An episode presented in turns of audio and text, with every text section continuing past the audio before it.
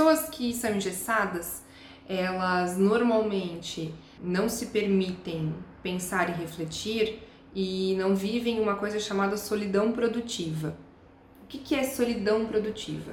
Solidão produtiva é justamente ter contato com as minhas emoções, refletir e me permitir olhar para dentro, o que eu tô sentindo, por que, que eu tô sentindo isso, de onde isso vem, me acolher, me abraçar, para que então eu consiga me reeducar mentalmente. E aí a gente consegue observar que existe um número gigantesco de pessoas que elas são extremamente viciadas num olhar de crítica e de autocobrança que não tem um acolhimento, um autoacolhimento, um carinho e entender que cada um tem um processo, cada um tem seu tempo, que as emoções precisam ser sentidas, mesmo que não sejam tão prazerosas assim, mas a gente tem que entender o porquê que tá ali. E essas e pessoas que têm esse, olhar de muita crítica, de autocobrança, elas se cobram tanto, tanto que se tornam autodestrutivas, é uma autoviolência, sabe? Vira meio que um prisioneiro de um padrão opressor.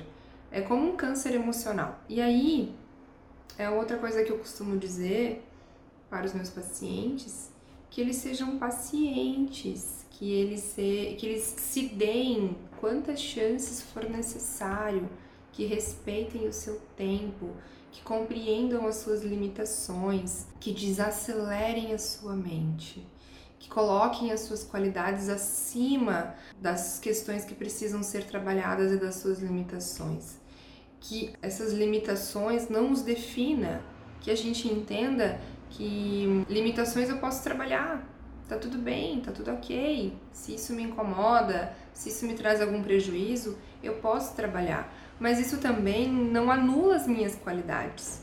Querendo ou não, é, é fundamental que a gente se decolo, que a gente se acolha,